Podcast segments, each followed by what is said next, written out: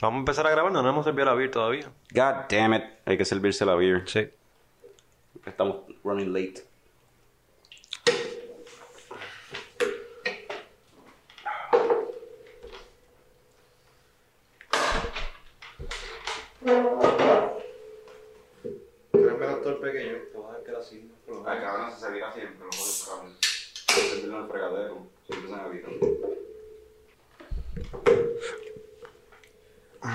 Sí, sí. ¿Tú te imaginas el fracaso que hubiese sido si Pokémon Go hubiese salido ahora? que la gente no puede salir y no pueden irse por allá a coger, a coger Pokémon. Yo creo que yo había leído un artículo que había salido un update que te permitía jugar desde la casa por este tiempo. Tenía unos rewards que era más fácil capturar los Pokémon y eso. Sí, que Porque variaba, variaba. En el cuarto tuyo conseguías los wo- Wombat, eran los murciélagos. Quizás salen más Subats o Wombats o Pidgeys por ahí y pues tienes eso. Y en el patio otra cosa. Y cada dos pasos equivalen a, a 150. Pues cuando caminas a la Ajá, cocina, tú sabes. Sí, no sé, yo, yo pienso que hubiese sido un fracaso bien cabrón. O sea, Nintendo a lo mejor quebraba. Qué triste la situación. Sí, pues vamos a empezar con otro episodio de Coño el Show.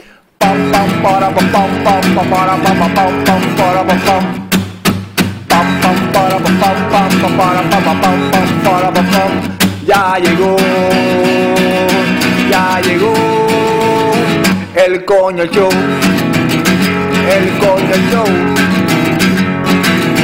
Pam,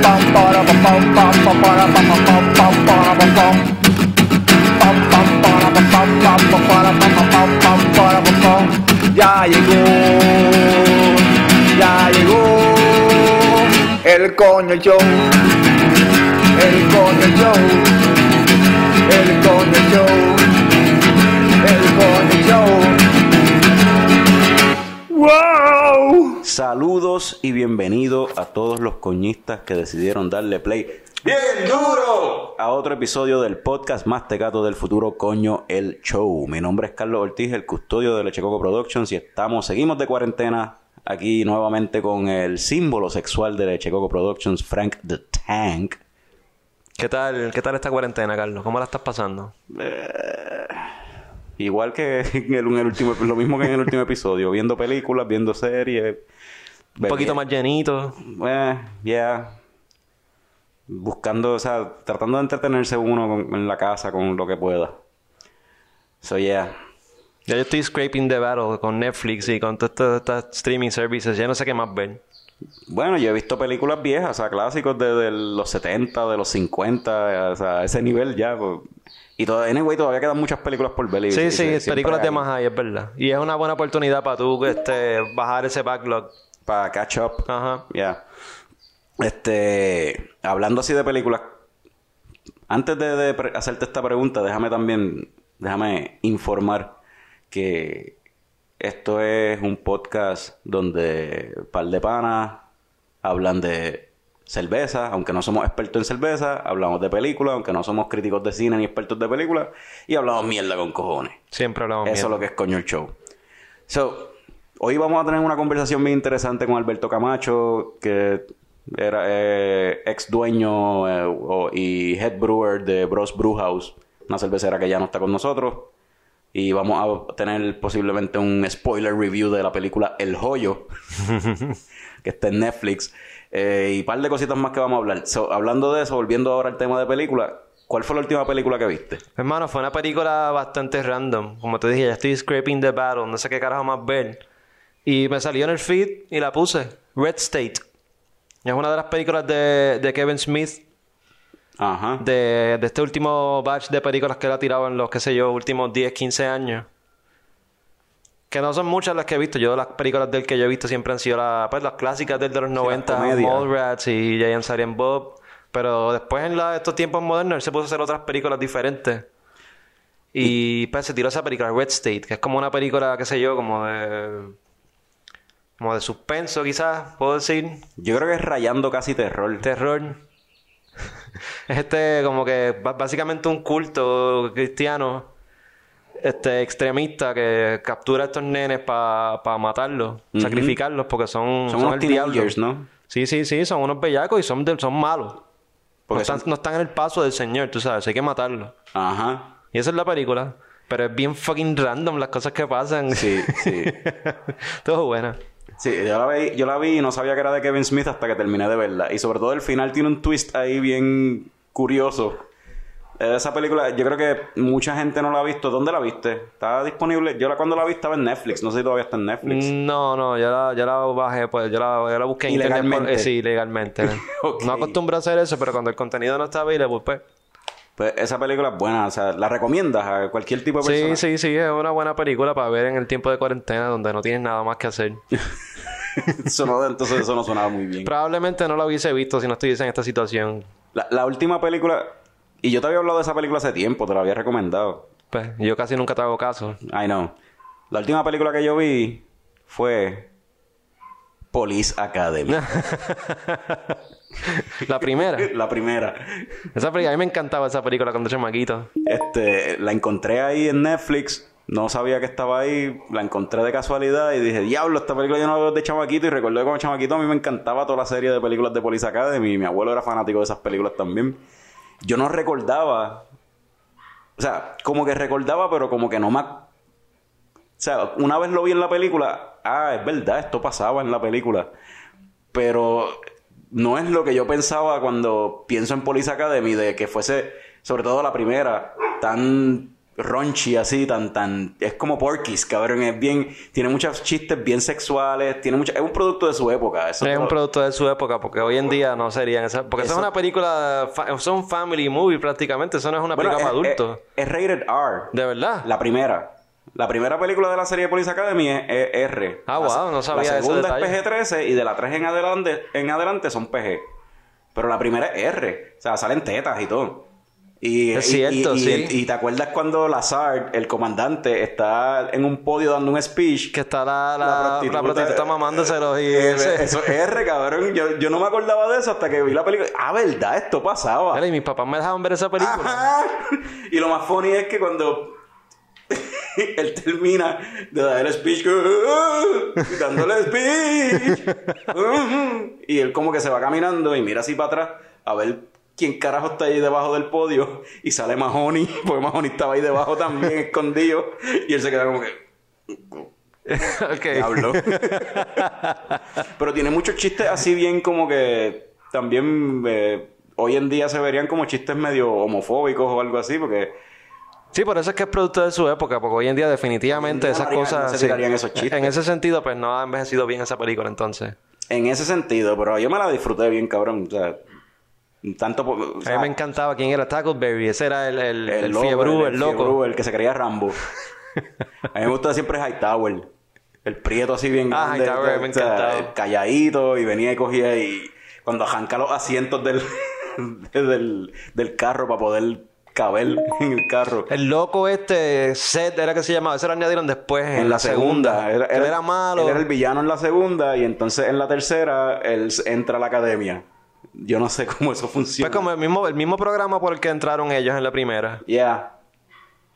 Porque Mahoney también era un criminal. Y obviamente este tipo, este Michael Winslow es que se llama, el, el que hace los, soni- los sound effects. El negrito que hace todos los sound effects. como- Yo creo que esas películas fueron el peak de su carrera. De todos esos actores, o sea, de ahí, eso yo estaba fijándome, en la- esas películas tienen... Bueno, Steve Gutenberg quizá hizo un par de cositas más. Bueno, Three Men and a- Eso es la que iba a decir. ¿sabes? Pero esa es la cuestión, como que eh, tiene un ensemble cast que tú dices, diablo, tiene un ensemble cast bastante chévere porque pues son funny, o sea, tú uno tiene, uno recuerda cosas funny de Ajá. la de Police Academy, pero cuando tú vienes a ver en dónde tú has visto a any of those motherfuckers después de Police Academy, no solamente en Police Academy. Sí, yo creo que con excepción de... ¿Quién, quién era el que hacía de, de- del, del policía que siempre estaba jodiendo? Este... Lazard, ¿no? Harris, Lazard. Harris, Harris era. el, el teniente Harris, que era el, como que el, el, villano, en cierta forma. Sí, sí, que siempre quería joderlo. Quiere, quería joder a Mahoney. Él yo creo que sale un par de cosas. O quizás lo estoy confundiendo. ¿Sabes con quién lo estoy confundiendo? Y quizás ese tipo también cerca en esa película. En, en Snatch, este, el, perito Ah, gris el bigotito. Maybe es él. Porque él ha hecho... Él, me escapa el nombre de él ese ahora. señor ha seguido actuando en Sí. series y películas, él sí. Pero de la mayoría de, de- ese... La mayoría de ese elenco, en verdad, o sea, el que hacía de Hightower, el que hacía de Tackleberry, la que hacía de Hooks, que era la que hablaba bien bajito. Y después ¡Oh, explotaba. Sí. esa no sale, en- tú no la ves en más ningún lado, como que el, el, el, el romantic interest de, de Steve Gutenberg, de Mahoney, de Mahoney, Mahoney, Mojoni. sí, pues de ahí es la inspiración para de- en Capitán Cerveza. Este, el romantic interest es Kim Cattrall, que después fue eh, la gente, mucha gente la conoce por fucking Sex and the City. Claro, sí, sí. Y la, y la que hacía de la policía rubia, sexy, ya un poquito más. Para mí que ella era famosa antes de las películas, quizás había hecho un par de cositas antes. Pues no, me gustaría chequear quién Hayo era ella, porque maybe, no sé, ella parece que era como un pin-up model o algo así, no sé, porque es súper sexual. ¿cómo Sí. Sexualificado el personaje de ella, bien cabrón. O sea, las películas, eh, hoy en día esas películas no, no sé no, si... definitivamente no. Otra que vi, no es la última que vi, pero quiero traerla, por fin vi Parasite. Ah, mano, tremenda película. Ganadora del Oscar de Mejor Película de 2019. Merecido. Um, la película es bien buena, mano. Película coreana. eh, la pusieron en Hulu. Para los que estén escuchando, este, la está disponible en Hulu y se la recomiendo a todo el mundo que vea Parasite. Espérate, que está entrando una llamada aquí. Y Yo pensaba que no. Hello. Hello. Eh, tenemos al cofundador de Leche Coco Productions. Pensé que no iba a llamar. Tú no ibas a jugar a ba- básquet. ¿Eh? Hello. ¿Qué tú dijiste? Tú iba- tú iba- yo pensé que tú ibas a jugar básquet o algo así. Cabrón, porque voy a jugar básquet en cuarentena. Puse un emoticon que no tenga nada que ver con lo que tú estás Sí, diciendo. y nos confundiste bien, cabrón, no entendíamos. Pusiste un emoji ahí de un tipo driviando una bola y yo pensé, este cabrón en serio va a jugar básquet en cuarentena. Cabrón, ¿con quién carajo voy a jugar? Pues, mano, qué sé yo, horse o algo, para contigo mismo. Escalerita o algo, no sé. No, cabrón, no, no. Estamos, estamos encerrados, como todos saben, aquí, este... pendejeando. Tommy, estábamos ahora mismo hablando de, de esta película, este Parasite. No sé si la llegaste a ver, la pusieron en Hulu hace poco. Vi que la pusieron en Hulu, pero no, no la, no, no la he visto todavía porque empecé a ver como cuatro series diferentes y ahora tengo como que demasiadas cosas empezadas y no sé qué hacer con mi vida. Este es el momento para catch up con esa serie, sí. Yo lo que estoy haciendo con la serie es que veo un season de una, veo un season de otra, y viro para atrás y veo un season de la otra, y así. Pues yo, yo eso prefiero está bien, lo que pasa, eso está bien, lo que pasa es que, por ejemplo, me tiré un rewatch de eh, Community, pero cabrón, son como fucking 25 episodios por season. Ah, la añadieron a Netflix, vi, sí. Mucha gente es está viendo. como que, ya lo puñeta, porque 25 episodios por season, pero whatever, Network TV, so Mm. es difícil como que tú tratar de ver de una sentada un season. Sí, necesitas cogerte tu brequecito, ver otra algo más serio y después volver. que sí, so, ajá, empecé ahí con eh, Community Ozark Uf. y vi Tiger King, pero no, no he visto Parasite, no he visto Parasite. ¿Qué, qué ¿Qué va a hablan de decir de Tiger King? Parasite? Sí, ¿Qué sí. tal Tiger King? que la gente está como que... Todo el mundo dice que es una mierda, pero la pendeja está trending. Number one.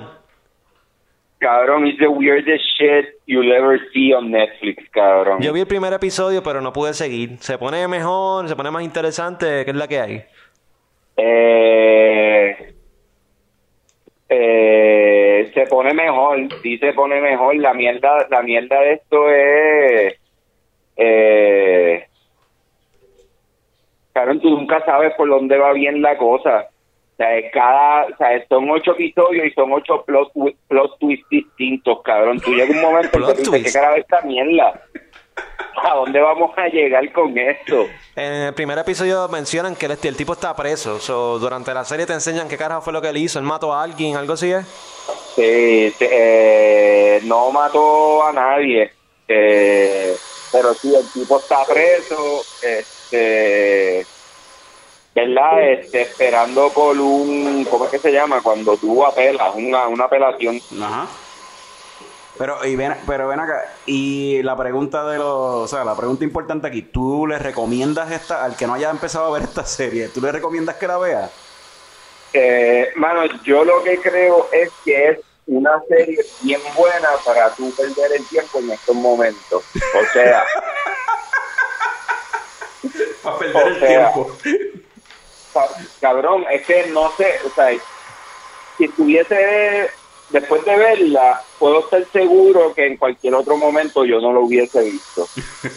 Supuestamente por Pero la puedo- pero de la puedo serie, Trump va a entender- perdonar al tipo. Va a buscar, va a ¿Cómo? chequear el caso para ver si lo puede perdonar. Y No sacarlo lo de la dudo, cárcel. no lo dudo, no lo dudo, cabrón. O sea, es porque parte de la, o sea, en verdad la serie está bien loca y todo eso, pero parte de lo que yo cogí de la serie, que no sé si en verdad la mayoría lo ve de esa manera, pero es que puñeta, como que hay que parar con esta pendejada de estar haciendo fucking famosos a los locos, cabrón. Estoy de acuerdo. un sí. bonche loco. Mira, Dímelo. y en cuestión de películas, ¿cuál fue la última película que viste? Así de principio a fin. Eh, diablo. Eh, vi. Mano, vi una película en Network TV que ahora mismo estoy olvidando. Sé que sé que la vi el mismo día que iban a entrenar en Star Once Upon a Time in Hollywood, pero no la pude ver porque pues estaba en casa de mi abuela, no estaba en mi Ajá. casa. Este, diablo, puñeta, se me olvidó. Pero es una película que salió más o menos como que para esa fecha. Pero, ¿te acuerdas los actores o el Algo, director, el danos género algo. o algo? Para ver si la podemos...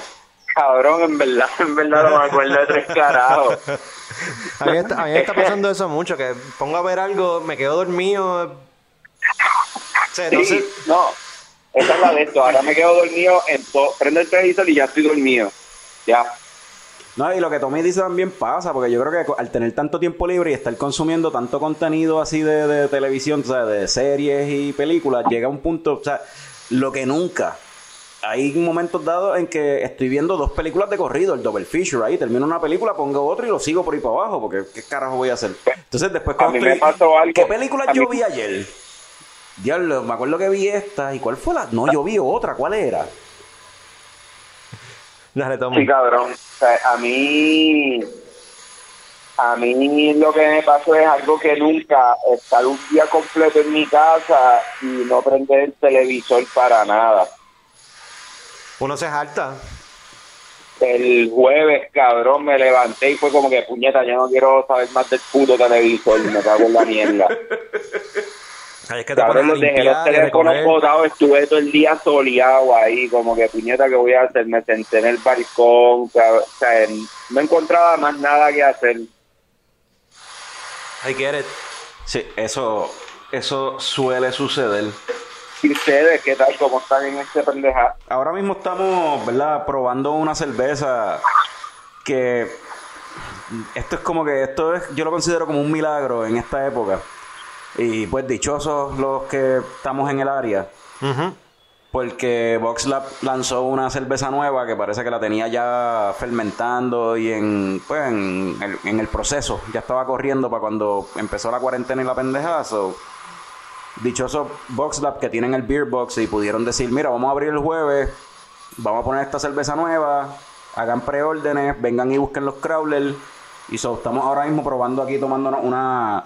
Se llama El Maizal y es un Imperial, un, un Imperial Lager. Un Lager, eh, cabrón, los Lager, ¿verdad? Típicamente son cervezas livianas, son pues la, la, la- como la- el estilo de las cervezas comerciales o como, qué sé yo, la Sí, SJV, sí, sí. una... Cabrón, un Lager de 10% de alcohol por volumen. Y está, Diablo, y está y está- peligroso y está porque buena. no se siente. Tú- Yo me la estoy bebiendo como que normal y 10% se va a sentir ya mismito. ¿Eso fue tu abuela? Tommy. No, son los bomberos, ¿sabes? Ah, ok. ¿Cómo la encontraste? Pero mi sabor? abuela tiene un pito, mi abuela tiene un pito que suena más o menos igual, es, bien- es como la alarma de Wanda, cabrón. es bien insoportable, cabrón. Pues, Este, pues mira, sí, eso te iba a preguntar que si el al ser una lager y al tener tanto alcohol, pues había mucho alcohol, pero dicen que no, o dicen que no. A mí no, me sabe alcohol para nada. No, y, y la, yo pensé al leer que era un Imperial Lager y que tenía tanto alcohol, yo pensé que iba a quedar a saber más maltosa. Pero nada que ver. La cerveza baja suave, eh, creo que tiene el doble de la cantidad de lúpulos que típicamente se le, se le echa a este tipo de cerveza, a un lager. Y tampoco se siente hoppy, se siente liviana, se siente Está balanceada, está buena, sí. O sea, se siente hasta refrescante. Es verdad que estoy sudando como un cabrón ahora mismo, pero está buena, en verdad. Está, es una cosa bien odd. Como que, en serio, eso te, o sea, un dangerous beer. Sí, totalmente unexpected lo que pensabas del profile de la cerveza. Bien cabrón. O sea, el profile, sí, es- sabe como una lager. Eso es lo que está ahí, cabrón. O sea, es como que una lager. Sabe como una lager, es liviana, o sea, Pero tiene 10% Y, tiene- de y el color también el- es un colorcito bien clarito, o sea, pero tiene 10% de alcohol supuestamente. Ahorita cuando hagamos el ridículo nos daremos cuenta de la pata que da eso. Yo creo que Eso que está haciendo Beer, eh, Beerbox con lo- los Crawlers to go está, está nítido. Eso es un resuelve, cabrón. Y Ah. podemos apoyarlos también a la misma vez a ellos. eh, le- le- ¿verdad? Qué bueno que pudieron tirar eso de los crawlers antes de que pasara toda esta pendeja, porque si no, no hubiesen podido hacer. Right. Exacto. O sea, I mean, ellos sirven comida y por eso es que ellos pueden abrir si, si quisieran hacerlo, porque ahora mismo ellos no están abriendo. Esto fue como que, mira, vamos a abrir el jueves, jueves santo, hagan sus pre-orders, Vienen a ya. crawlers, los vienen a buscar y se van, to go. Sí, sí, O sea, sí. los crawlers y comida. O sea, ordena burgers Sí, o lo- lo que lo- sea. lo- los otros días yo pensé pasar por acá por el bypass, Ajá. pero yo por la Gold Bypass, pero yo no sé si ellos están abiertos, cabrón. Pero los garajes, los garajes están abriendo. Por lo menos acá los garajes están abriendo todos. Sí, y tú puedes ir Sí, a sí, comprar los tus garajes beers y están qué sé yo. abiertos, pero yo no sé si uno puede ir a, a entrar uno al local y dos pues comprar cerveza, o sea, abrir las neveras, esa pendejada, tú sabes. Acá, acá se, acá, Acá se está haciendo, sí. en, las, en las que lo permiten, porque por ejemplo el garaje más cercano que yo tengo, anyway, la parte de alcohol la tienen desde siempre. Tú tienes que pedirle el alcohol en la, en la caja, y tú no puedes cogerlas de la nevera. Pero el otro garaje que, que está cerca también, pues sí, nos permiten, este, limitan la cantidad de personas que pueden entrar a la vez, pero sí tú puedes cogerle este, las cervezas y eso, o sea, hacer tu orden. Pues voy a tener que pasar, no sé, será el martes, Este, porque, porque esto va a estar todo cerrado hasta el lunes, Dios mío, ¿qué hay, yo? Tommy, el primer episodio que nosotros grabamos ever de Coño el Show, porque para el que no sepa, nosotros cuando empezamos Coño el Show primero era en formato video en YouTube. Sí. Y ese primer episodio lo grabamos en Bros Brewhouse con Alberto Camacho y Jorge Oliver, que eran los dueños de, de Bros Brewhouse. Sí. Para, para el que esté escuchando y no sepa, Bros Brewhouse no es una cervecera nueva. es una cervecera que prácticamente historia Existió. existió en Puerto Rico, de las primeras que, que habían. Y vamos ya mismo a llamar a Alberto Camacho, que era el head brewer de, de Bros Brewhouse, y a ver qué tal la vida de Alberto después, Life After Bros. Que sabe- sabemos que por, María, el huracán María, pues Bros, o sea, tuvo que cerrar, no pudo recuperarse de eso, y Alberto entonces se movió a mudarse a Estados Unidos. Y por allá entiendo que consiguió trabajo en una cervecera, so vamos a hablar con eso. Tommy, ¿tú te quieres quedar para esa conversación? Porque ya encontré cómo hacer conference call en el celular. Uh, Eh, bueno, podemos hacer el intento. Vamos a hacerlo. Vamos a llamar a... Vamos a llamar a Alberto ahora. Oye, Tommy, me estabas hablando de que estabas viendo Ozark también. No te va a escuchar porque está en hold. Ah, vaya. Pero puedes hablar mierda de lo que tú quieras en lo que... Es una tremenda serie, mano. Deberías verla. Ozark. Sí, Eso es como si fuera un Breaking Bad. como un Breaking dijiste. Bad, así ese estilo. Es con este tipo de... Jason Bateman. Jason Bateman. Pero, Hello, Alberto Camacho, el bro mayor. ¿qué está pasando? ¿Qué está pasando? Da un break para merge aquí la llamada con Hello. ¿Me escuchan los dos ahora? Yo escucho. Yo, yo te escucho. ¿Qué Ok. está pasando? Está Picón en, en el teléfono, está Alberto en el teléfono, Francisco y yo estamos acá en, Vaya. en el Bachelor Pad Studio. Rompiendo, rompiendo el distanciamiento social, ¿eh? pues si somos vecinos. Carlos y yo práct- prácticamente vivimos juntos. Ajá. Estamos viviendo casi juntos. Ah, Mira. Ah, se escucha un eco ahí medio weird. mano. Porque alguien tiene el teléfono, se está escuchando el teléfono que sale y se vuelve a escuchar lo que dices. Sí. Alguien tiene que alguien tiene que el teléfono en speaker. eso es picón. Sí, no hay más nada. Yo lo tengo en speaker, yo lo tengo en speaker. Ah, pues eso es. ¡Ah! Otro caso más para Excelente trabajo, Alberto. Detective Camacho. Pero tú ven el speaker desde ahorita. O sea, Sí, pero ahora como hay ah, dos- es que ahora dos- Alberto. Sí, exacto. sí, dale. Alberto también en línea. Alberto, estamos hablando, ¿verdad? Después de.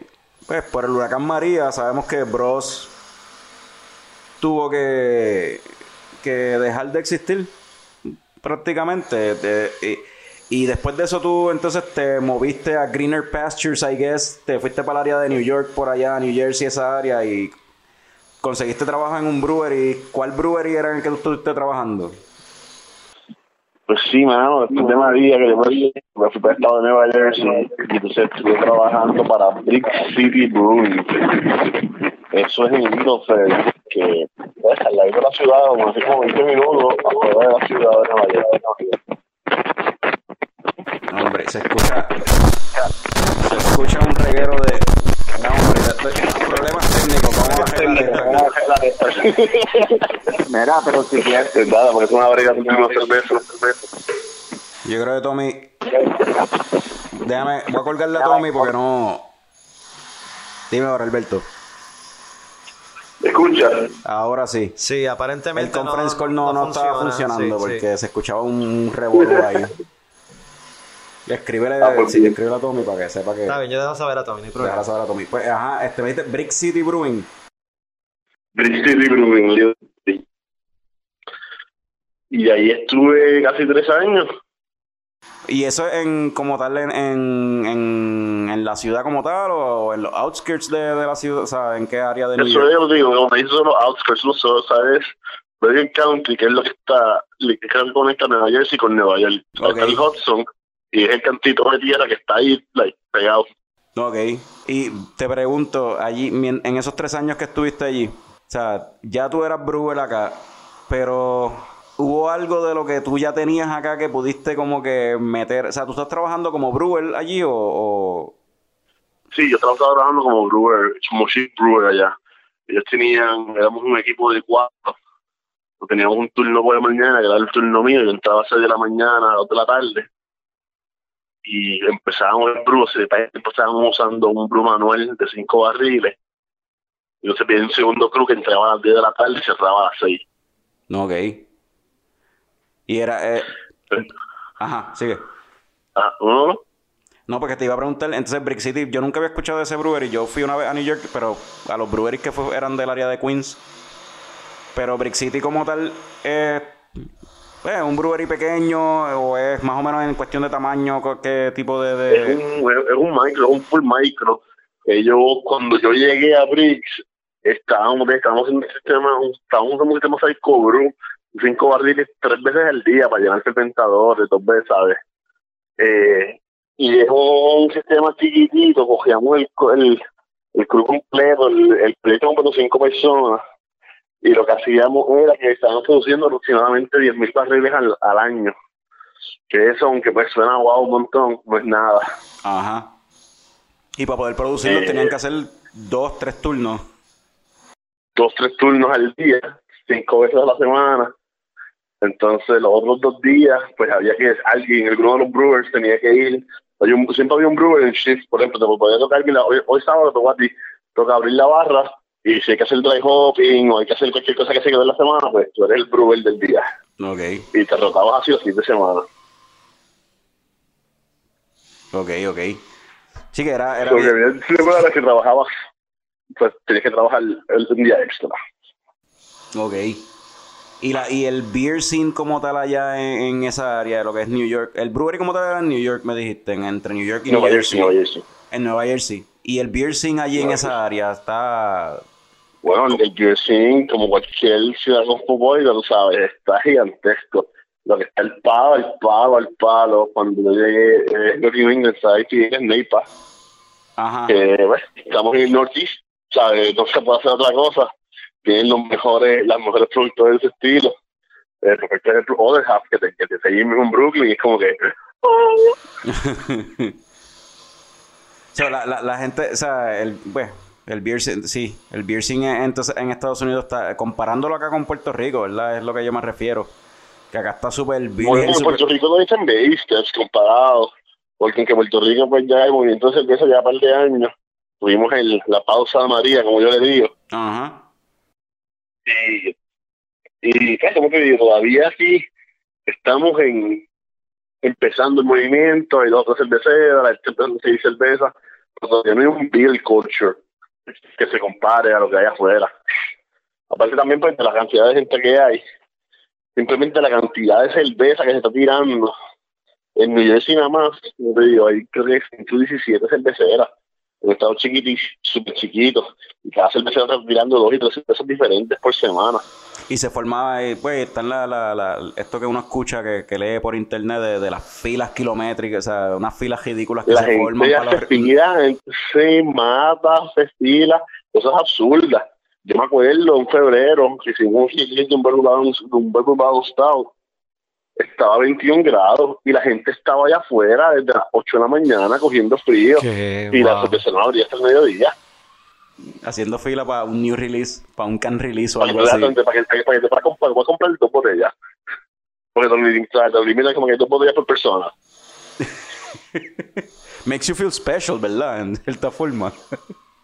Pero es porque es bien limitado, so, que es lo que, es lo que mucha gente hace, mucha gente está en este, en esta fiebre por el beer trading. So, es como que pues, yo consigo cerveza de estas de estas super cerveceras que yo había escuchado, bien indie, y pues fui y compré tres cajas y pues lo, lo, lo envié envié a 10 pesos la lata, 15 pesos la lata por todos lados. Ah, que hay como, eh, eh, como, ¿cómo es que se llama esto? Este, con lo que hacen con los, con los, con las taquillas de concierto y esto, este, Sí, scalping, o sea, scalping, hay literalmente. scalping de Y cerveza. la cabrón. gente hace así, es como que, ah, pues mira, yo voy hoy para, yo voy hoy para, este, vamos a decir Suárez. Pues yo fui a Suárez y compré 10 cajas y me dejaron vender, lo más que me dejaron comprar. Y volví, Suárez en Vermont, volví, llegué para atrás cuatro horas y llegué a Nueva Jersey, ok, pues vale, a 12 pesos lo lado, ¿quién quiere una? ¿Qué cojones? Yo no sé si estoy de acuerdo con eso o no, en verdad. Pues, manos, las cerveceras han tratado de, de aguantarlo, como que limitando a la gente, haciendo sorteos para que quien se los tickets. Pero la realidad es que siempre y cuando haya gente que esté dispuesta a pagarlo, va a pasar. Yes, sí, I get that part. Que es un supply and demand y pues si la gente se- están los fans esto lo, lo, lo, pues eh, tiene que ver mucho con el hipster hipster culture también.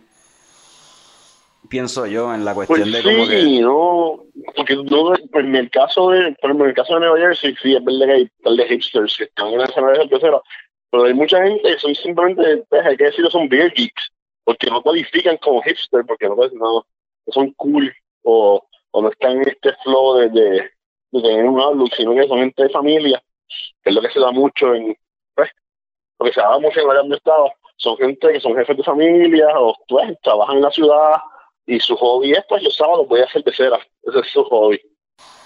Mira, y, te pregunto, trabajando allí, en esos tres, tres años trabajando allí, este, ¿qué pudiste hacer que quizás no podías hacer cuando estabas acá trabajando en Bros? Como que trabajando con Bros, pues, este, ¿qué pudiste hacer allá que no podías hacer acá? ¿Qué cosas aprendiste o qué experiencia tuviste con, con como que, pues, algún, estilo de cerveza en específico, un proceso diferente, algo que pudiste...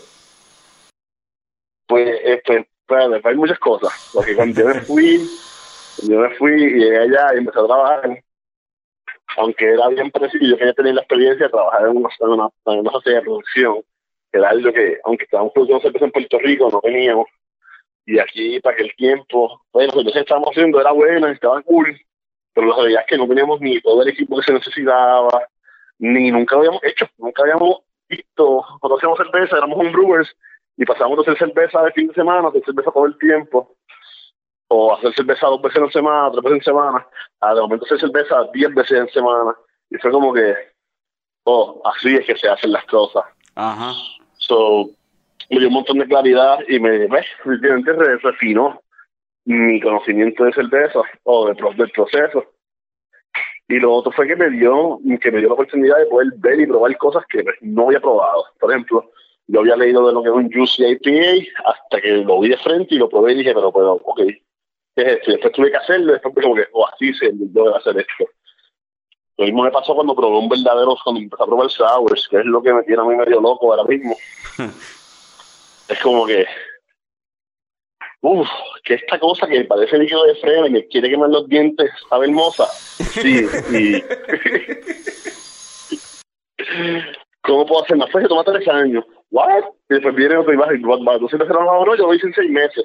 Y empieza todo este jueguito de que, que Brewer se seque y busque el más conocimiento para poder hacer, replicar estilo. Y es algo bien chévere. Ven acá, entonces, esto está cabrón. Pues Alberto, por culpa de María, se va para allá, para Estados Unidos, y empieza a trabajar por allá. Está pasando cabrón, está aprendiendo muchas cosas nuevas, viendo cosas nuevas. Se viene de vacaciones para Puerto Rico, viene el coronavirus. Y entonces se quedó Y stuck. es literal, hermano. Yo se supone que después de la semana aquí. pasada. Y ahora estoy aquí clavado, que no quiero ir para mi valle. No sé ni qué voy a hacer, porque mi plan era irme a trabajar pues, la semana pasada. Y ahora es como que, pues, en Puerto Rico estoqueado. No sé hasta cuándo. No, y Nueva York, anyway, la, la situación está, está fea. Y New No, tétrica. Yo para allá, yo para allá no voy. en realidad, yo para allá no voy. New York y New Jersey está, está, la situación está bien fea ahora mismo, mano, como que bien triste. Allá en el tiempo Así que, pues, en el tiempo que estuviste allá, esta fiebre de, de, de los seltzer, los spiked water, este, ¿lo llegaste a ver o ya?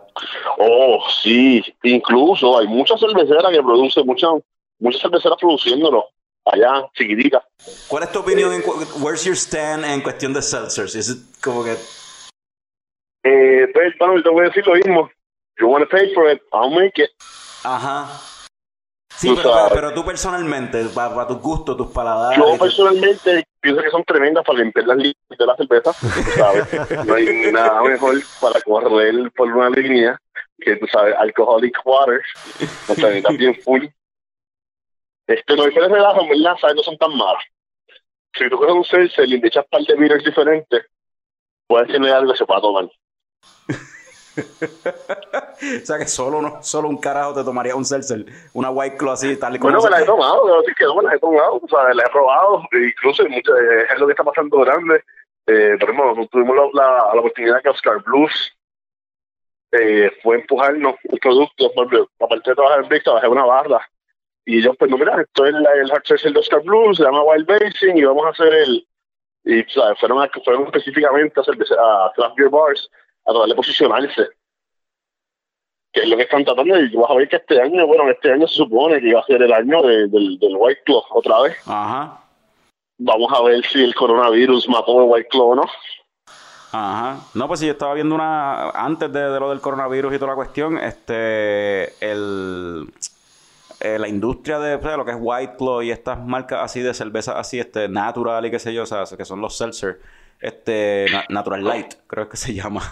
Este, No, Natural Light es Cool Light, eso es cerveza, cerveza. ¿Eso es cerveza, cerveza? Yo pensaba que era también un seltzer, no sé. Pe- Pero que... No, anyway, pero- Seltzer, mira, Truly, Truly, White Claw, Henry's, este, hay uno, hay uno que, hay uno de unas sirenitas ahí que es bien famoso también. Se me olvida el nombre, este, está Wild Basin de Oscar Blues. Eh, eh, par de microcerveceras simplemente poniéndole lo que tú quieras. Que al- que algo que también que no, que aquí está empezando en Puerto Rico, pero hay muchas, hay muchas cerveceras que tienen, que le ponen obviamente el label de tu barra a tu cerveza, como, hicieron con esta gente en el tap, Santurce, el tap. el tap, que la cerveza va excelente. ¿Tú le llegaste a probar la del tap? Nos dieron un sample, me dieron un sample y estaba bien, bien bueno. Sí, esa yo no la llegué a probar. Quería... Era una doble IPA, si no me Eh, equivoco. Que algo que aquí en Puerto Rico no, no se, no se ha hecho, y no se ha hecho porque todavía las cerveceras están chiquitas. Ya. eh, o todavía, ¿sabes? Todavía está, todavía, todavía estamos llegando ahora a que pues, la cerveza nacional es como un, un poquito más relax, porque pues, Y ahora hay que ver cómo... O sea, ¿qué pase después de toda esta cuestión? Porque yo me siento más o menos como cuando María, que es como que, oh shit. ¿Quién va a so- o sea, en cuestión de, en cuestión de, de económicamente, en cuestión de los comercios como tal, los negocios, y pues las cerveceras son negocios. Y son pequeñas, son negocios pequeños. O sea, Sí, es, jodón, es, es difícil. Eh, yo no lo veo tan tétrico como María, por el hecho de que tenemos utilidades y de que no se va a perder producto, ni se va a perder, no se va a perder nada. eso sí. Porque aquí, por ejemplo, pueden hacer como hizo en caso eh, de una cerveza, bueno, que es lo que le había dicho a muchos en en hacer cerveza, en la mano, si no tienes, tienes que tener su propio o tienes que enlatar tú mismo. No puedes, no puedes depender de las líneas de bares de otra gente. Eso, eso es lo que se está viendo en los... eh, Brewers Association hizo una, encu- un- está haciendo una, una serie de encuestas y demás en, en Estados Unidos de los breweries de, en cuanto a la situación y una cosa, un trend que, una tendencia que se ha visto es que ha aumentado la compra de cerveza distribuida y obviamente la cerveza que es este en keg y que este que se compra en, en directamente, o sea, servida directamente en barra o ya sea en tap rooms y estas cuestiones, pues obviamente ha, baja- ha disminuido un sesenta y pico por ciento las ventas. y va, y va a bajar. Yo te digo, mientras estemos en lockdown, va a seguir bajando. Pero algo que es que pasó en Estados Unidos, que aquí en Puerto Rico no lo dejaron, aunque vuelvo digo, la infraestructura para eso yo creo que tampoco está aquí puesta, pero hubiese sido nice, es que la cervecera, tú vas, se llama cervecera, y tú vas y recoges. Eh, mira, Box Lab y Beer Box hicieron algo bien parecido, hicieron cerveza en Box Lab, y tuvieron el día de release en, en Beer Box, que yo aplaudo porque es lo mejor que han hecho, yo creo, en la situación y es como se hace el- los, los precedentes, de- o sea, los releases afuera. Todos los sábados, tú sabes que es el día que salen las cervezas, y salen las cervezas así, ya en la ya en cable, hecha o en lata, y tú buscas para llevar. Y ahora, ahora que estás mencionando eso, que mencionas este a Box Lab y esa cuestión, nosotros estamos ahora mismo probando la, el maizal, que fue con la que... Me la tomé ayer, ¿Qué te pareció? muy buena, muy buena cerveza, limpiecita, no se le siente el 10%, Para nada. eh, tú sabes, pero sabemos que está ahí, pues ese es el, el- Peligroso, es peligroso. eh, ese es el, el, el emo de Jorge. ¿Verdad que sí? Yo se lo digo y él dice que no. o sea, ¿qué otra cervecera en Puerto Rico tiene tantas cervezas en su catálogo que son de más de 8.5 para arriba en alcohol? Es que es un hombre de cerveza grande, la cerveza chiquita no se o mole. sea, ¿qué- qué- ¿quién salió con una cerveza de 10, casi 11% que se llama Demolición? O sea, ese fue su, su primera cerveza. Pero la, diferencia de esto es que Maizal es una cerveza light. Bueno, el mío light es light en sabor. Sí, es sabes, light. tú te la tomas como si fuese Heineken. Ya, sí, sí, es livianita, pero tiene el 10% ahí. Yo me Peligroso. estoy tomando una Lumen ahora mismo. Lumen, esa es al revés, esa es grande en sabor y bajita en alcohol. Esa, yo, la compré también, un crawler, estaba rica. esa, esa, esa también es buena. Este, y te voy a preguntar otra cosa. Ah, cuando estamos hablando ahorita de lo de hipster culture y la cuestión, eh, hoy es, ¿verdad? No lo había dicho en el episodio, hoy es sábado 8 de abril. 11. 11 de abril, yo no sé ni qué día vivo con la cuarentena. Sábado 11 de abril, cuando estamos grabando esto, este, ayer, Viernes Santo, Netflix tiró una serie que se llama Bruce Brothers. ¿Llegaste a ver algo de eso o no, no has visto nada todavía? No, no lo he visto. Netflix. En Netflix. Es un, No, no he chequeado. es un sitcom ahí de, de, de- o sea, eh, es uno de los creadores de The League. De la serie Ok. League. Y entonces, este, que era de, de ligas de fantasía, de, de béisbol y de... Exacto. Entonces, y pues hicieron esta, esta serie que es también un sitcom así, comedia, whatever, pero dentro del beer scene. Y hemos visto ya un par de episodios y pues no, no sé. Todavía no estoy Pues, con no lo he visto. No te puedo, hablar de ahí porque de no lo he visto todavía. Ok. Yo ayer estuve dando el Halo todo el día y pues no, no vi nada. ¿Está Gaming Mosh? Estoy tratando, estaba, estaba gaming hasta que el Xbox murió. Se murió anoche. Después de una sesión de 10 horas. Pues, Quizá darle un descansito y a ¿Qué lo mejor prenda después. hermano, yo espero decir, tú sabes, llevaba muchos años sin haberle dado paleta al de esto. Y fue como que encontré un juego, un Halo Reach viejo. Y fue como que, yo voy a jugar Halo. Dale, y lo puse ahí y le metí el campaign. Y de momento a las 12 de la noche se apagó. Bad trip. Los juegos son por lo menos una buena terapia uno para controlar la ansiedad Que y eso sí, en la yo me macho, yo me pompié, ya sé tantos jatos me estaba tan motivado. no es que yo, yo de la cuarentena, yo, yo he vuelto a los 1800. Lo que hago es trabajar el patio y, tú sabes, me acuesto a las 8, me levanto a las 4. Aunque la grama esté bajita, pasar la máquina como quiera. Aunque la grama esté bajita, corta, bueno, porque un, un día pasamos la máquina, después el trimmer, después esquillamos las plantitas. Mira, este, y la, la, la otra pregunta que te iba a hacer, en cuestión de ahora con toda esta experiencia que estabas teniendo allá en, en, en New York y la cuestión, este, existe, no sé, como que la, la, como, no sé ni cómo decirlo, el deseo, la meta, el, el, el no sé, como que ese urge, Ansia o... esa ansia de maybe regresar y montar algo acá en Puerto Rico en un futuro. Hermano, puede ser el plan. El plan es que vaya a volver a estar en Puerto Rico, tal vez operando en como en tres años. Yo había empezado a comprar equipo, pero ya empecé, no empecé a comprar equipo y todo. Ah, en- ¿sí? que tengo en Nueva Jersey. Este, pero que me- el plan original era simplemente este, ir, seguir trabajando tres añitos más para poder volver a montar. Y tenía todo montado ya. Eh, ese sigue siendo el plan, lo que que ahora pues se pondrá igual en el mismo tipo de hold hasta que Exacto. El mundo está en pausa. el mundo está en pausa, estamos todos planes están en cuarentena también. Ya esto está cañón. Sí. Pero sí, la meta, la meta es volver, volver a operar en Puerto Rico, en el oeste específicamente. Y, Pues es algo y que... Y, y, y, y yo pienso que volvería con el nombre de Bros porque es que el branding de ellos estuvo cabrón, de, de Bros. o sea, eh, Todavía to- se ven las t-shirts por ahí, todavía, cada tú vas a un concierto, tú vas a janguear en una barra y aparece alguien. A veces alguien que tú conoces, a veces gente que tú no sabes quién jayo es. Alguien tiene la dichosa t-shirt de Drink Like a Bro. Wow, pero tú siempre supiera que le hemos dicho, nosotros tenemos más t-shirts que, más t-shirts que cerveza. Yo creo que sí. bueno, yo me acuerdo una vez, yo estaba saliendo de Rincon Beer Company con la t-shirt puesta y había un, un señor mayor, americano, un gringo, y me dice, nice shirt, where did you get it? Y yo, ah, it's a brewery that is no longer with us, lamentablemente, ¿verdad? Pero, y es como que esa es la cuestión, la t-shirt llama la atención, el eslogan está cool, o sea, ese branding... Yo creo que es, verdad lo que, lo que dice Alberto, que vendieron más t-shirt que cerveza. No sé, de verdad que sí, la t-shirt pero un palo, en verdad. Hemos pensado, hemos considerado, porque ves, el Bros era originalmente yo y Jorge Oliver, Ajá. y nosotros todavía tenemos el social media corriendo, aunque no posteamos nada. Y de vez en cuando estamos como que, ah, vamos a hacer algo, pero pues, ¿pero qué? So, no sé, no sé qué, no sé cómo se va a llamar Bros, no sé, no sé cómo se va a llamar la realidad del, próximo proyecto.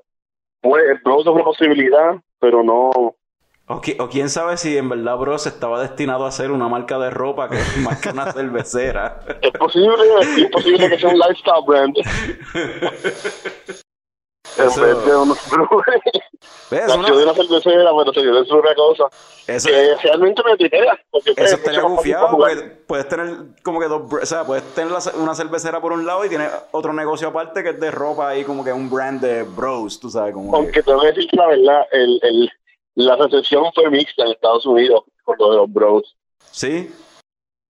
Porque, pues, eh, la connotación bro es un poquito racista ya.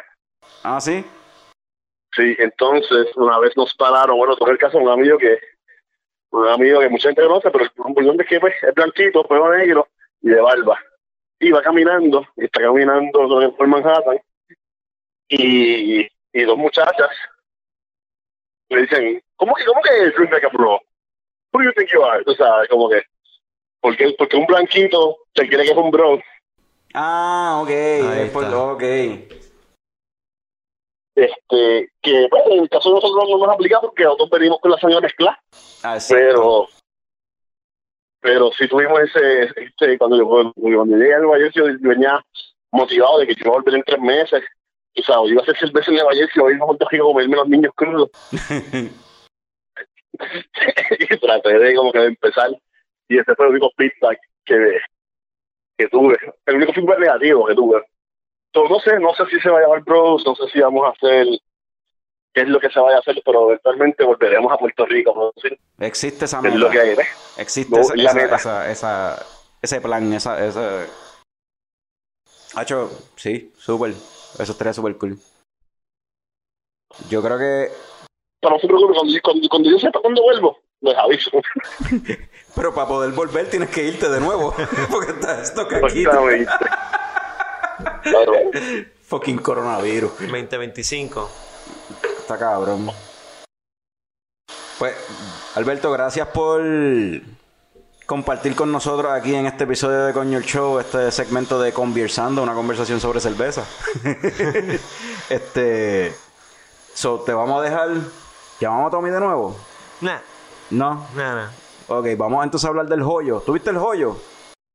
Y el joyo, me gustó el joyo. Ah, ¿Viste el joyo? Ah, pues quédate en línea. Vamos a hablar del joyo. Vamos a hacer aquí un, un spoiler review de, del joyo, que es una película que está salió en Netflix española hace como tres semanas atrás. Eh, bien interesante dentro de la categoría de thriller, quizás horror, maybe. Es más drama. Horror, yo creo que es más, no sé, un poquito grotesca a veces, pero es más, más como filosofía de vida. Sí, Obvio. brutal.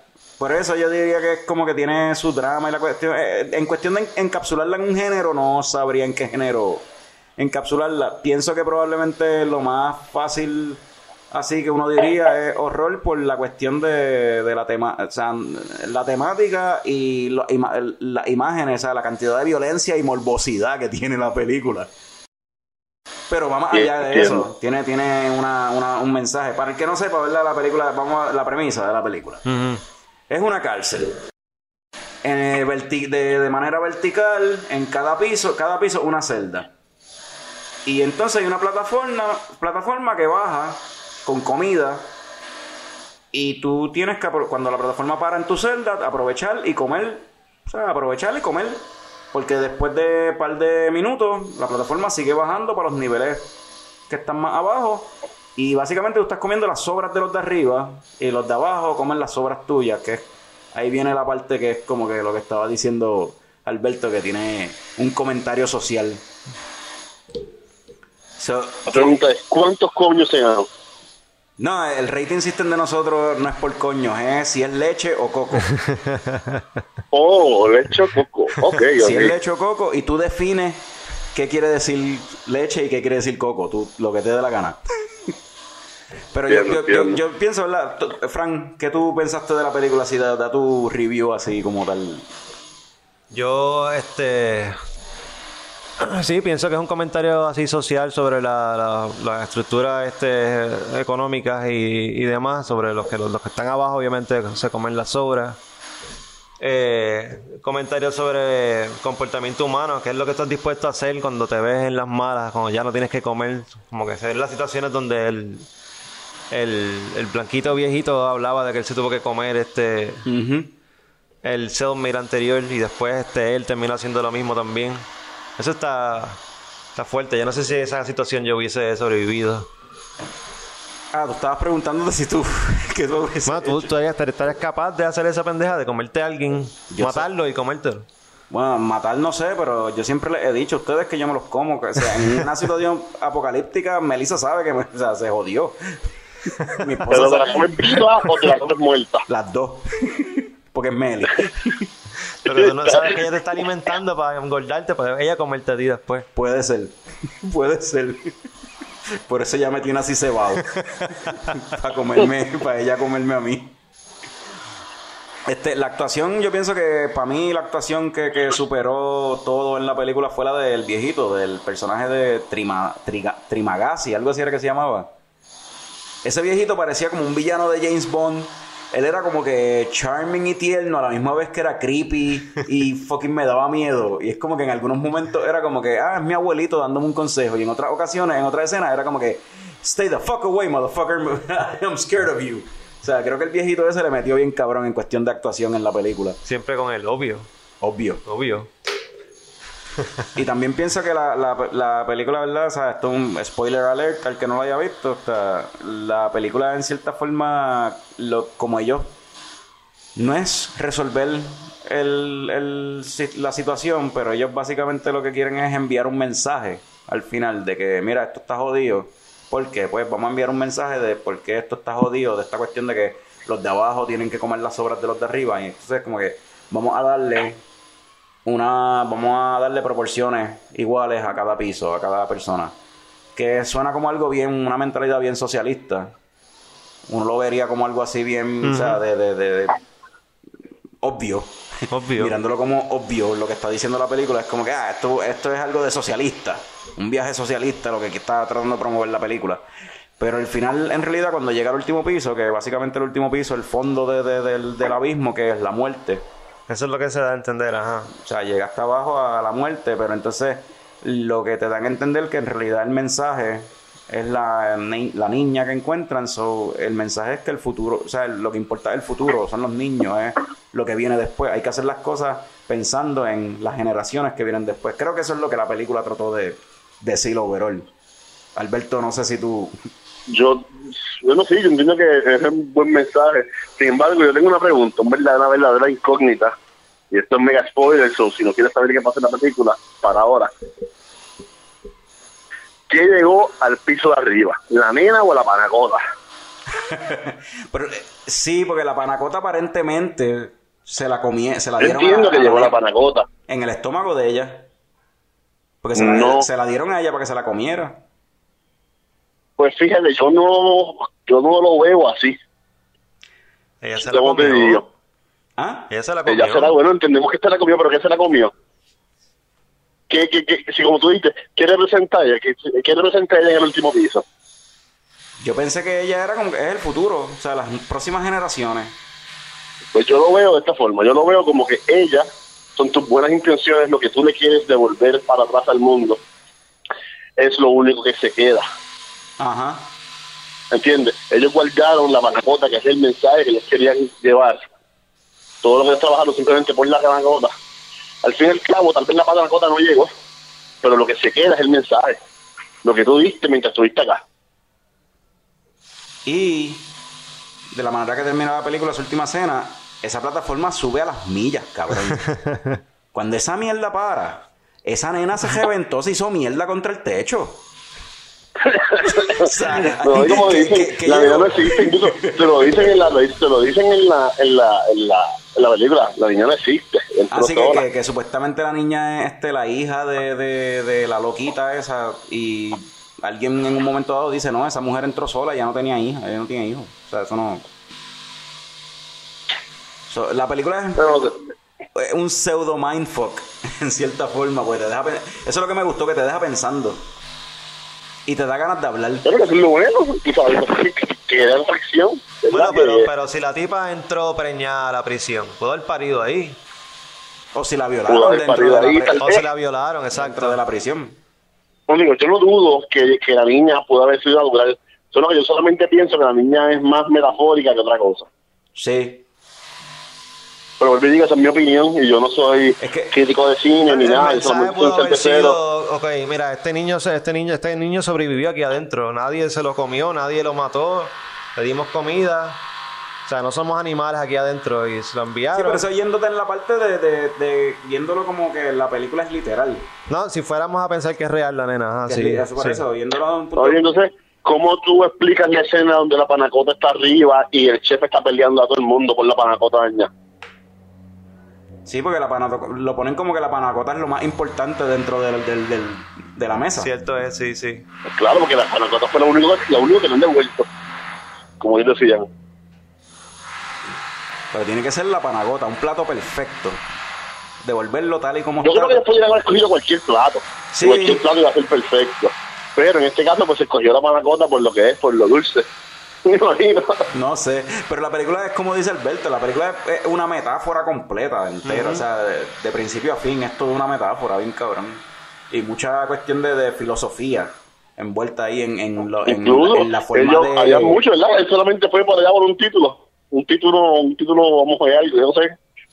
Eh, sí, este, homo- homoge- homo- homogéneo, era que era la palabra, algo así, homo, homo- que yo tuve, un yo yo tuve que buscarlo en Google, qué carajo es eso. Y es básicamente un documento, una certificación. Sí, como que tiene un grado universitario o lo que sea. O lo que Un sea. bachillerato, una maestría, era un cuero chivo. Sí. un grado de algo, un algo que certifique que tú eres whatever, something, que estás graduado de una institución, que tienes un training en esto, un- es un no no dicen de qué es el certificado. Y el viejito le dice, coño, pero yo llevo aquí yo no sé cuántos años y, y a mí no me dieron nada por matar a mi esposa, yo no entiendo. No, a la esposa no, porque no, ¿qué fue, ¿qué fue lo que él mató? Él mató al, al tipo saliendo por el televisor. Ah, el tipo por el, lo del televisor. Ah, sí, sí. el tipo me que se acuerdo, llevó del acuerdo. televisor. Pero esa es la Con el Samurai X, el Samurai Plus. que el- el- exacto, porque estaba el Samurai Plus y estaba el Samurai. Habían dos Samurai. Pero esa es la cuestión. Tú sabes. Es, es todo bien metafórico y es toda una cuestión filo- filosofal porque cada piso, cada personaje que él se encuentra es una filosofía de vida distinta y de cómo enfrentar la situación y cómo ver, eh, no tan solo enfrentar la situación, pero el punto de vista de diferentes personas en ese en un sistema. En este es el sistema en el que estamos viviendo y cada cual tiene un punto de vista di- diferente de cómo ver ese sistema y cómo usarlo, cómo sacarle provecho o utilizarlo para su otro whatever, lo que si, si tiene planes. Porque, por ejemplo, la señora que era empleada de- del sistema, una empleada de gobierno, que era la que mandaba a la gente para el sistema y decide, no, yo voy a entrar para el sistema, yo voy a meterme ahí. Sí, para probar que esto funciona. Y entonces ella tenía una Y lo idea, cool es, pero. Ella tenía una idea bien este eh, utópica y bien de que supuestamente el No, si cada cual suba su porción, pues no hay esto funciona, esto es perfecto. O sea, Sí, es sí. como que esta cuestión utópica de, de la gente, o sea, de como que de los de, de- de- la administración. Así es que le llaman en la, pelicu- en la película, la administración que vendría siendo el gobierno, de que se creen que como que como que están eh, eh, des- están alienated de la realidad, de cómo la gente de verdad ve las cosas, como de verdad la situación de verdad impacta a la gente que lo vive, a, los Sí, de sí, abajo. está ajeno al asunto, sí. La, la película está bien interesante. eso. El que no la haya visto. Ahora vamos a rate la película. Ahora sí, Vamos- Alberto, así, este, Alberto, ahora sí. Este, eh, el rating system de nosotros, co- como, dijimos, es tú le das a la película, tú la rate como leche o coco, una de las dos, y tú decides por qué. Como que, Fran, como, vamos a empezar con Fran para que te veas más o menos cómo es la el viaje. Pues yo le voy a dar coco. Coco, ¿por qué? Porque la situación está, pa- para las personas en esa película está, está dura. Está difícil de, de, Ok. de tragar. Este, la encuentro una buena película, este, te pone a pensar, te da otras per- per- perspectivas. Eh, la recomiendo. Alberto, ¿como leche o coco? Yo le voy a dar coco. Coco. Eh, pues la misma razón, porque la película está dura. Porque es que no. eh, yo creo que está chévere, vale la pena verla.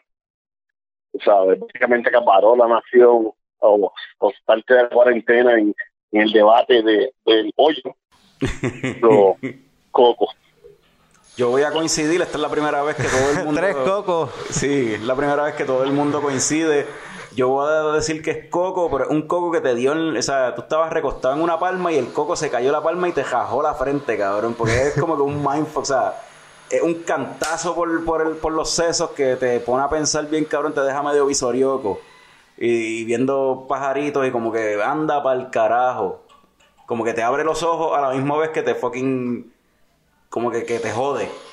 Porque esa es otra cosa que me gustó, lo- lo- lo- como lo dije ahorita, los visuales, la morbosidad y el... Y el, el- sí, eh, es, es medio macabro algunas de las imágenes y eso contrarrestado con el mensaje que está dando es como un fucking coco en la cabeza que te diera y como que ya. Nice review. O sea, habiendo dicho eso, yo creo que ahora sí. que ¿Cuánto Llevamos ya así un... Llevamos aquí un rato. Pues vamos entonces. Alberto no ha visto todavía Bruce, Bruce Brothers. Vamos a. Alberto, gracias de nuevo. Gracias por acompañarnos en, en- en este jatito de, de, de Coño el Show. Este, nosotros vamos a seguir hablando. Vamos a hablar un poquito de Bruce Brothers. Después, cuando la veas, hablamos. Muchas gracias a ustedes por invitarme, chicos. Pásenla bien. Seguiremos por ahí. Después que se acabe la cuarentena, nos damos un palo. Seguro que sí. Hacho, sí. Dale, pues chequeamos. Bye. Pues, Frank, Bruce Brothers, que lo mencionamos ahorita. Esa serie que es, ajá. So, es como una parodia de- del beer scene, es lo que es la, la serie. Básicamente, y de Hipster, yo lo he visto, Y de yo he visto cuatro episodios, creo, hasta ahora. Yo he visto algo así, como tres o cuatro, ajá. Y, y vi el primer episodio y... Yo no sé si es que se supone que sea gra- gracioso, porque yo no me reí, yo creo que me vi un choco los dos en el primer episodio. Eh, Es como si estuviesen tratando too hard. No, es que no sé. Sí, es que los chistes están ahí. Yo pienso que el libreto está bien, los chistes están ahí, los chistes puede- podrían funcionar, pero creo que hay algo en el delivery que está fallando. La ejecución es el problema. La ejecución es el problema. Yo no sé si es la dirección, no sé si es que los actores son malos con cojones, porque lo son. Este, pero algo le falta a esa serie. Yo no. Yo no. O sea. Si yo fuese a decir una predicción es que esta serie murió aquí con el primer season. Esto no va a tener. Netflix no va a renovar esto. Por lo que he visto es, es muy probable que eso es lo que suceda. Pero hay algunas series que tú le das un brequecito a que los personajes se desarrollen y, y cojan su piso y, y mejoran. Pues fíjate, el primer episodio es rough. El y si la, si la añade todavía a Danny. DeVito en el segundo season. Ah, como pasó con Sony en Filadelfia. sí, pues el primer season de Sony en Filadelfia es como que, ok, no, es- no está bien cabrón, pero it's just, ok. Es más rough. It's, it's me- es medio rough. Una vez añadieron Danny DeVito, es como que this shit empezó a coger forma.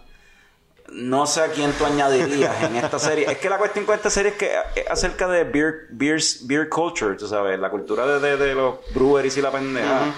Y ya de por sí eso es un nicho. Es un espacio bien pequeño de gente. Y que de esa gente le interese ver Y entonces, serie. no, y va a haber, lo- o sea, la serie parodia a los snobs bien cabrón, a los beer snobs, a los huele bichos, estos que, que fucking... No, porque la cerveza, esto y lo otro, y el proceso, y yo no sé, y empiezan a decir el nombre, citar el proceso químico y pendejas así, es como que, fuck you, cabrón, bebe beer. No sé. No, no sé si... so- Entonces hay otro personaje que yo detesto. Es el mexicano este, Chuy. Eh, que se supone que sea como el Charlie de la serie o algo, me imagino. Sí, pero fa- falla, se queda corta, o sea, no, no brega. Sí, me da mucha risa el hermano Snob este. Que El hermano normal. a mí me da risa en parte porque sé que hay gente que es así. O sea, lo que me da risa es que yo sé que hay gente que son así de snob y así de, de en el viaje de la cerveza y no, porque esto. De hecho, él menciona en uno de los episodios que hemos visto hasta ahora, él dice de que si la estás pasando bien, You're not doing it right. Exacto. you're having fun drinking beer, you're not doing it right. Ok. Jesus, cabrón. Porque es un cicerón. ¡Cicerones! Sincerones. Sí, no, no, no sé. Pero no, no creo que la serie, pues, eh, está- es rough. No, no es, no creo que vaya a llegar lejos, ¿verdad? Está, está malita. Volvemos a lo que estaba diciendo ahorita de que estoy scraping the barrel. Estoy viendo esa serie. Y fue porque yo te lo dije. Es por- y es por el podcast. Hablando claro, la estamos viendo por el podcast. Si no fuera por el podcast, bah. O sea, yo la estoy viendo es como que, ah, about beer. Ok. Pues, we need something to talk about en el podcast. Pues vamos a ver un par de episodios para quemarla, a ver qué tal. Me hubiese encantado que fuese buena. Claro. Uno no quiere que nada sea malo. Me hubiese encantado que fuese buena, porque así entonces puedo prolongar la cuestión y en próximos episodios seguir hablando de la serie, pero ya. Tema muerto. Tema debut y despedida, no queremos hablar más de fucking Bruce Brothers. Tú sabes. Yo creo que ni nada más que decir de Bruce Brothers ya. Nope. Y yo creo que no hay más nada que decir en este episodio. Déjame ver. Yo creo que estamos bastante bien. Ve, hora y nueve minutos. No sé si quiera tirarte un coño comercial de esos tuyos bien populares. Así improvisado para acabar esto, cejarlo y irnos para el carajo. ¿Quieres volver a intentar hacer el comercial de la, de la, de la hormiga? El, lo de la hormiga. No, se fue improvisado, ¿no? Tiene que No, ser algo algo nuevo. nuevo. I got nothing, man. Tírate algo tú, yo te sigo. No tienes nada. Nada. Jesus Christ, no tienes fucking nada, en serio. God damn it. Ah, ok, podemos llamar a Tommy entonces. Y cuando conteste, tírate eso. Tírate un un comercial. Vamos a ver si Tommy contesta. Yo creo que Tommy se fue a jugar básquet. Nada, para mí que se encon- Ahí está. Hello. Tommy, tírate un coño marcial ahí para terminar el show. Ya, así, ya. Improvisado. Ajá, de la peste. De la peste, bueno, pues de, de la peste, de la peste, de la peste tiene que ser. De la peste te vamos a traer. So, estamos hablando de un, de un servicio que viene a tu casa y elimina la peste. Que viene de la peste, un servicio que viene, Viene de la, peste. peste y te eliminamos la peste. ¿Cómo se llamaría? Este, Esa es la definición de un pesticida. No, no, ellos solamente eliminan peste. Ok. O sea, algo apesta en tu casa, ellos vienen y lo eliminan. Y vienen de la peste. De la peste. Y vienen de Aparecen la de la peste. peste ahí como que... ajá. Ok, vamos a hacerlo. Vamos a empezar. Como que, si el ba- como que si el baño está húmedo y apesta humedad, pues el cabrón sale por el toilet de la peste. Ok, Fran, tú eres el tipo, el cliente que, o sea, tú eres el que está en tu casa y de momento te dio una peste que no puede, y entonces Tommy es el, el, el, pues, el representante de, de venta o whatever, el que viene a... el- el- dale. Ok. ¿Y esa peste tan fea? ¿Qué, qué es esto? Si tan solo hubiese un servicio que me ayudaría a eliminar estas pestes. Ajá, buenas tardes. Ugh. De la peste aquí representando. ¿Cómo le puedo ayudar en su, en su, en su hogar? Amigo, usted salió de la peste. ¿De dónde se De la salió? peste venimos, de la peste nos vamos. ¿Cuál es su problema? Vamos a ayudarlo. Pues mire, aquí, aquí algo apesta y no sé qué es, pero apesta y yo no lo quiero aquí más nada. Eh, ¿No te apesta el culo? ¿Te bañaste? No, no, yo me bañé, yo me bañé, no, no, es, es algo en la casa, no sé qué pero es algo en la casa. Chistecito de vendedor, chistecito de vendedor y de las pestes. Este, podemos averiguar aquí debajo del fregadero, eh, ¿alguna vez en su vida usted ha utilizado algún producto proveniente del alcohol? Pues, pues mire, sí, muchas, muchas veces, yo compro mucha cerveza y eso. Ok, ok, sí, estoy viendo el problemita, estoy viendo el problemita. Eh, sí, para esto de la peste venimos, de la peste nos vamos, una peseta al aire, esto lo, re- lo resolvemos.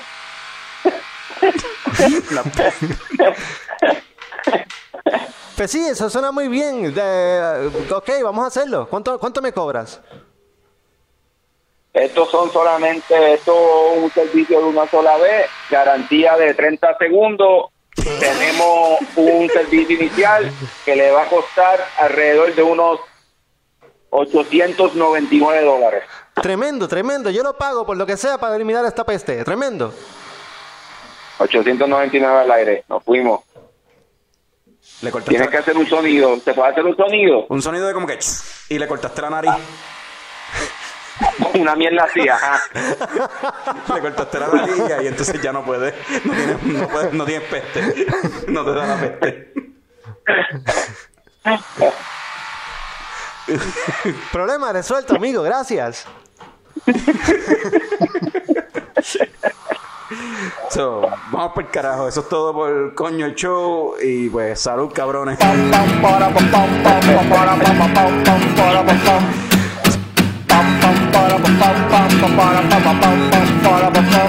Ya llegó, ya llegó el coño show, el coño show.